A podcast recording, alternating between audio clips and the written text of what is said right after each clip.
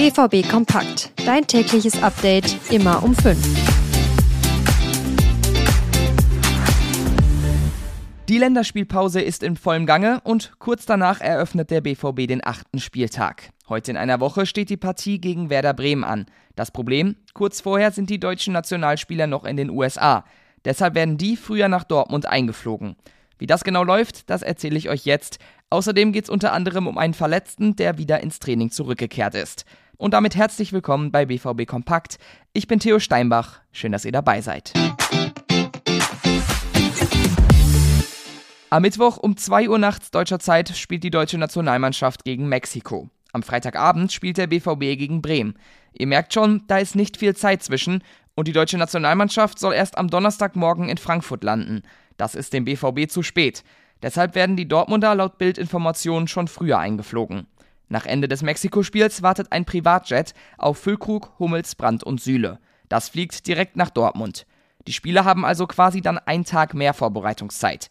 Laut der Bild soll das um die 100.000 Euro kosten.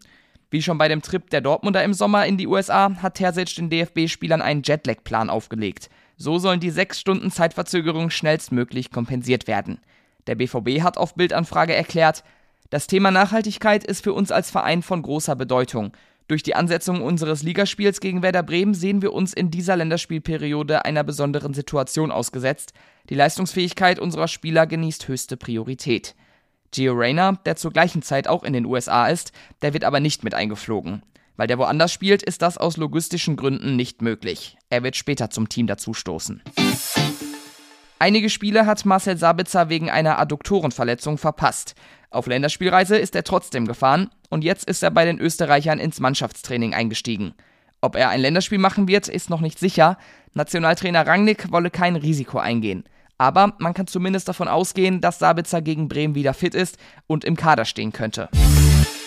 Lange war die Defensive ein großes Problem in Dortmund. Zu viele Gegentore, zu viele Fehler und keine Konstanz. Inzwischen ist das ein bisschen anders. Die Abläufe hinten sehen eigentlich ganz gut aus. Knapp über ein Gegentor kassiert der BVB pro Partie diese Saison. Das ist nicht herausragend, aber auch nicht schlecht.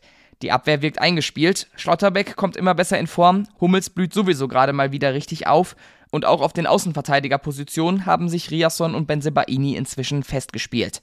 Ein ganz wichtiger Faktor dafür, dass der BVB hinten so gut steht, ist aber auch mal wieder Gregor Kobel. Er ist enorm wichtig für den BVB und hat schon einige Punkte festgehalten. Mein Kollege Dirk Krampe hat sich mal an eine Analyse der BVB-Defensive gewagt. Das Ergebnis findet ihr auf unserer Homepage. Mit dem BVB Plus Abo habt ihr darauf und auf andere spannende Artikel jederzeit Zugriff. Am 17. Dezember wird es weihnachtlich im Signal Iduna Park. Das große Weihnachtssing steht wieder an. Jetzt hat der Vorverkauf dafür gestartet. Und es sind auch nicht mehr viele Plätze da, also wenn ihr hin wollt, solltet ihr schnell sein. Sitzplätze kosten für Erwachsene 12 Euro, für Kinder 6 und Stehplätze generell 6 Euro. Und damit sind wir wieder mal durch für heute. Ich würde mich freuen, wenn ihr den Podcast hier bewertet oder Feedback schreibt. Das sehen wir immer sehr gerne. Für heute bin ich raus. Morgen hören wir uns wieder. Bis dann.